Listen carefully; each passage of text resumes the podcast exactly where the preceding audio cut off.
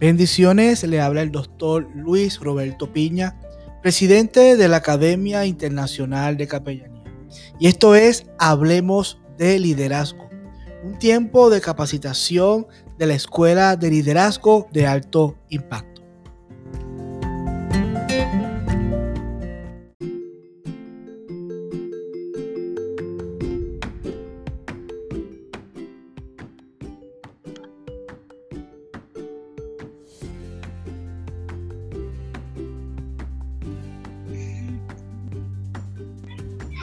Bueno, muy buenas noches a todos, mucho gusto. Yo soy Beto Figueroa, eh, con confianza me pueden llamar Beto, en realidad me llamo Gilberto, pero todos me llaman Beto. Primeramente, pues agradecerle a la Escuela de Liderazgo de Alto Impacto por la invitación y por su compromiso de formar liderazgo correcto en los jóvenes, más en este tiempo, ¿verdad? Que es súper importante y obviamente a la, a la Academia Internacional de Capellanía por hacerme partícipe de esta gran iniciativa de Hablemos de liderazgo. Hoy les traigo un tema y me gustaría que todas las personas que nos están escuchando en este momento puedan anotarlo. El tema se llama ¿Cómo entre tanta gente en el mundo Dios te fue a buscar?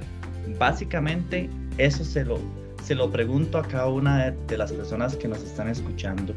¿Cómo entre tanta gente en el mundo Dios te fue a buscar y, me gustaría pues tratar algunos puntos importantes. Si no les prometo que tal vez esta charla sea la mejor charla que ustedes pueden haber escuchado en sus vidas, pero créanme que algo Dios les va a hablar y, eso, por eso estoy acá, porque yo sé que Dios va a hablar a sus corazones y, y vamos a pasarla muy bien. Así que quiero comentarles acerca de un primer punto que quiero traerles hoy este, se llama El desierto no es un lugar feo. Eh, como bien decía este, Nidia, ahora en unos minutos, bueno, yo trabajo en enlace, tengo seis años de estar trabajando en enlace y tengo pues casi toda mi adolescencia, casi 10, 15 años de estar trabajando con jóvenes y con adolescentes. Y la verdad, eh, es desgastante, es, es algo hermoso, es algo complicado a la vez, tiene sus, sus detallitos, pero es una bendición poder trabajar con tantos jóvenes y más en estos tiempos. Y, y, siempre me gusta hablar acerca de una experiencia que yo tuve hace unos años en Perú. Andaba, andaba de viaje por ahí en Sudamérica y andábamos en Perú. Y uno de los tours que tuvimos que eh, disfrutar en, esa semana que estuvimos por allá fue visitar un desierto. De hecho, era el desierto de, de Huacachina, si no me equivoco, se llama así. Eh, anduvimos por allá y créanme que cuando yo llegué a ese lugar, yo dije, ¿qué es este lugar si tan grande, pero tan aburrido? O sea, se los prometo. Yo les, di, yo les decía a mis amigos, ¿quién viene a un país a meterse a un desierto?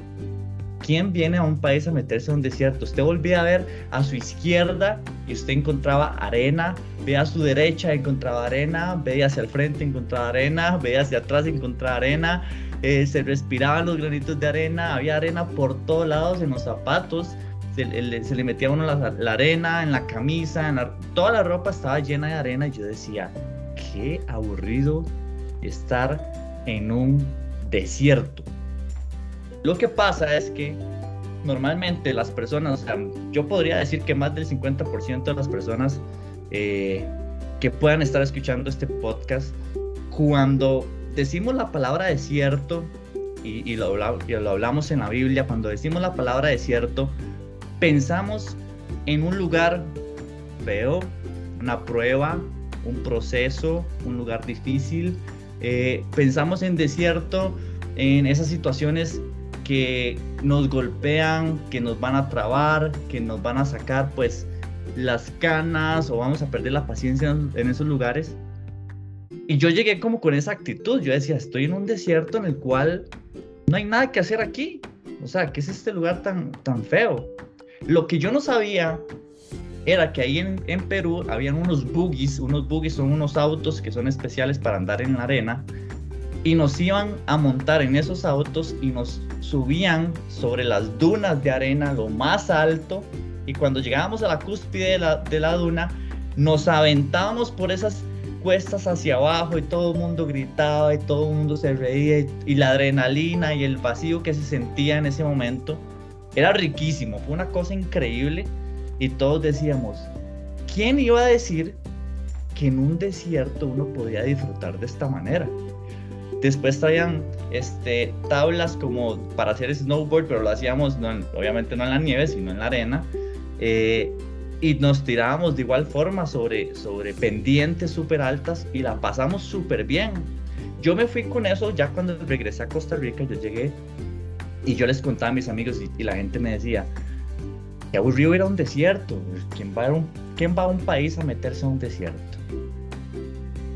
Y yo entendí que, bueno, Dios me hablaba y me decía, es que el desierto no es un lugar feo, el desierto no es un lugar en el cual nosotros tenemos que relacionarlo siempre con pruebas.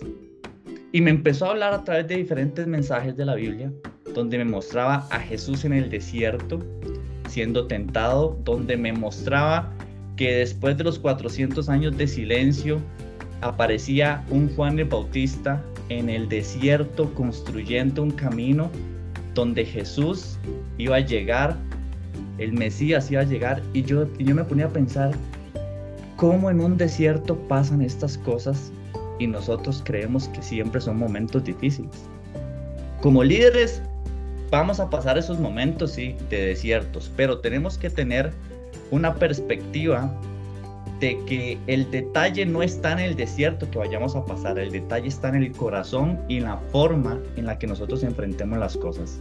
Yo pude haberme quedado en un desierto en ese tiempo, como les estaba contando en la historia, y traerme una, una sensación de que era aburrido y me traje más allá de una experiencia.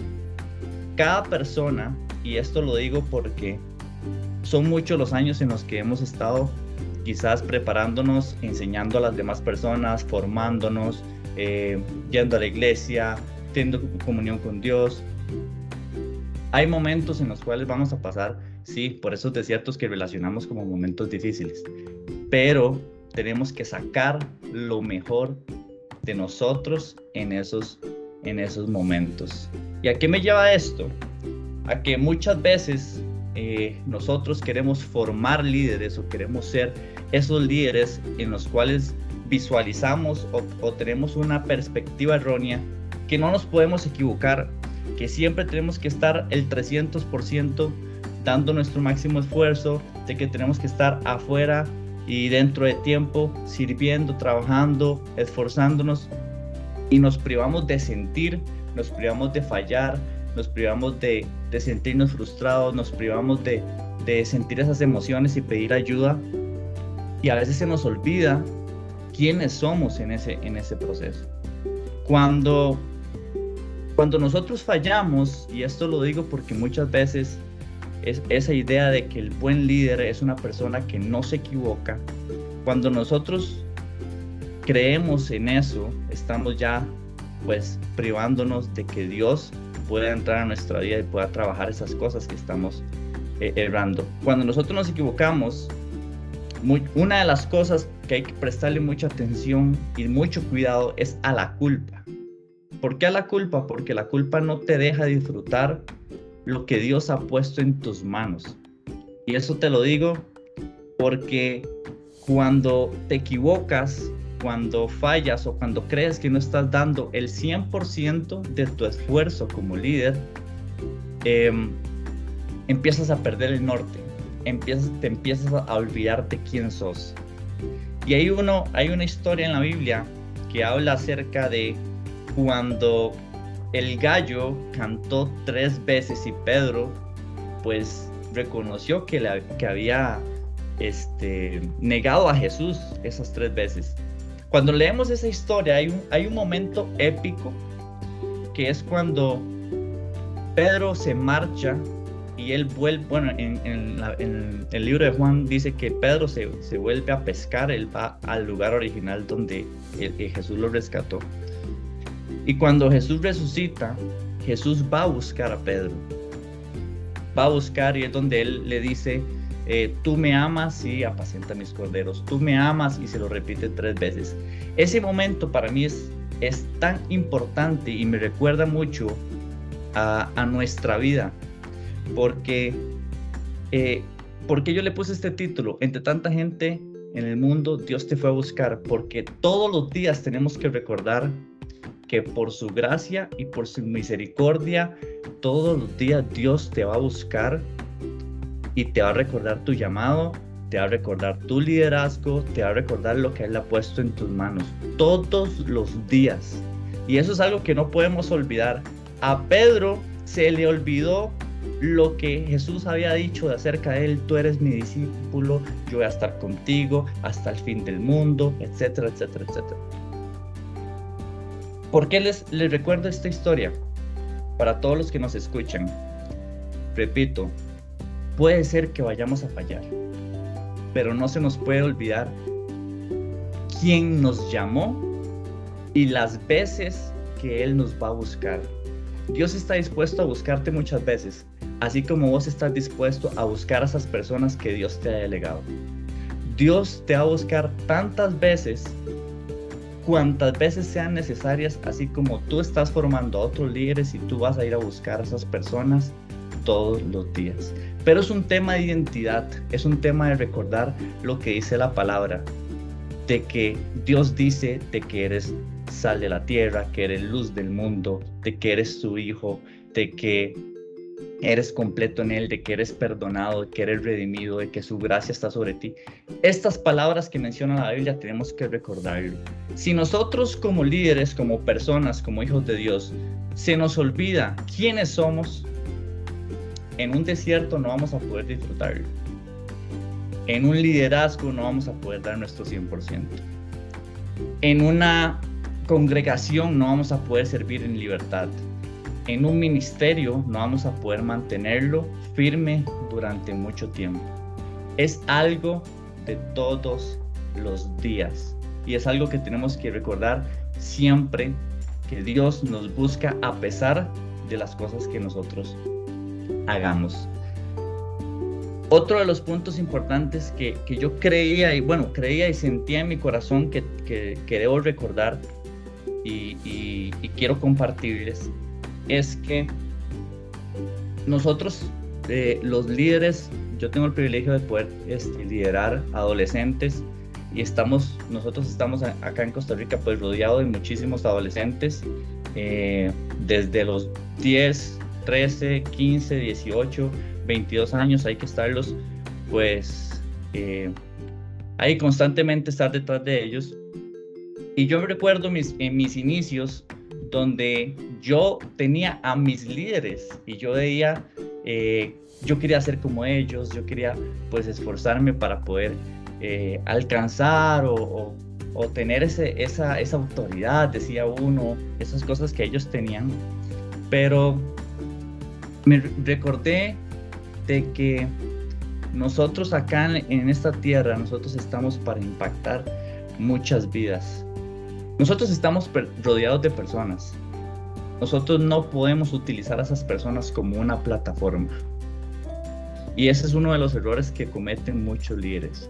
Están rodeados de tantas personas que ellos creen que su crecimiento personal se basa en una plataforma que están siendo rodeados por otras personas. El excelente líder no utiliza a las personas como una plataforma. El líder excelente pone sus hombros para que esas demás personas puedan crecer sobre él. Y no estoy hablando de un tema de que el líder sea menos, sino al contrario, el crecimiento de las demás personas se va a basar en los hombros de cada uno de nosotros. Entonces, para vos que nos estás escuchando, yo quiero que, te preguntes en tu corazón si vos estás formando una plataforma sobre otras personas o estás dejando que las personas crezcan sobre tus hombros quiero que te, preguntes eso constantemente mientras escuchas este mensaje y que constantemente te preguntes cuántas veces Dios me va a buscar, cuántas veces estoy dispuesto a que Dios me busque y que recuerdes que su gracia y su misericordia te está diciendo entre tantos cómo te fui a buscar. ¿Y por qué, por qué yo este título lo utilicé de esa forma? ¿Cómo Dios te fue a buscar? Les voy a contar que cuando yo le puse este título fue una conversación que tuve eh, con mi estimado Juan Carlos Calderón. Estábamos hablando acerca de poder planear este podcast. Y él me decía, chico, ¿cómo entre tantos Dios te fue a buscar? Cuando yo escuché que él me menciona esto, a mí el corazón se me empezó a acelerar y yo recordé, por pura gracia y misericordia, el inicio y el propósito en el que Dios me, tiene acá con, con ustedes, dándoles este mensaje. Y yo dije, ¿cómo una palabra tan poderosa puede hacerme a mí recordar quién soy yo? Y ahí entendí que todos los días tenemos que recordar esto. Entonces yo te digo, a vos que nos estás escuchando, esta vez no es Juan Carlos, no es Beto, no es cualquier otra persona que te está diciendo. Hoy Dios te está diciendo, por mi gracia y por misericordia yo te voy a buscar, porque vas a crecer en los momentos difíciles, porque vas a recordar que tú eres mi hijo y porque tienes un llamado de formar y de hacer crecer a muchísimas personas a tu alrededor.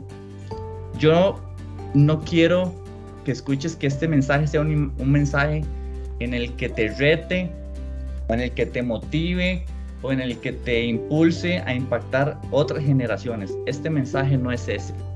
Este mensaje es para que vos reflexiones y que digas, yo como líder voy a pasar momentos difíciles, pero tengo que encontrar los mejores lo mejor de esos momentos difíciles. Tengo que recordar todos los días quién soy yo y el propósito en el cual Dios me tiene acá.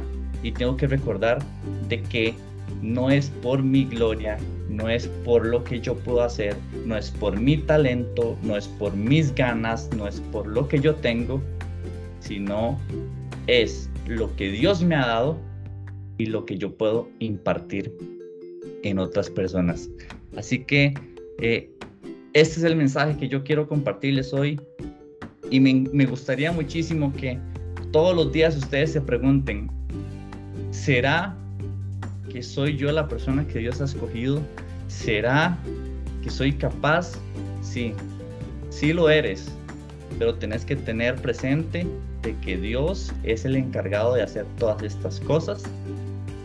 Y mucho más importante, a la hora de formar a otros, no es un tema de que te vas a formar solamente a vos mismo.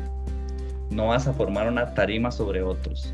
Vas a permitir de que otros crezcan, de que otros surjan, de que se multipliquen gracias a tus hombros y gracias al, al tiempo, a la dedicación, al amor que le has presentado a cada una de las personas que tienes a tu cargo. Así que espero que, que este pequeño mensaje haya sido de muchísima bendición son tres pilares que son importantes para cada persona que tenemos que recordar constantemente y que tenemos que recordar de que es por su gracia y por su, misericordia.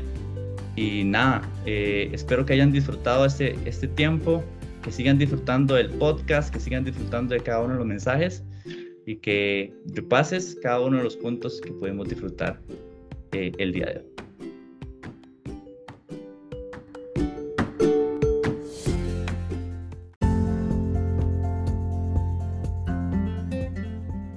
La Academia Internacional de Capellanía está comprometida en el desarrollo y la capacitación de líderes ministeriales para que puedan ser efectivos en la función que Dios ha puesto en sus manos. Así que mantente conectado a este tiempo de capacitación. Hablemos de liderazgo y conéctate a nuestras redes sociales. Bendiciones.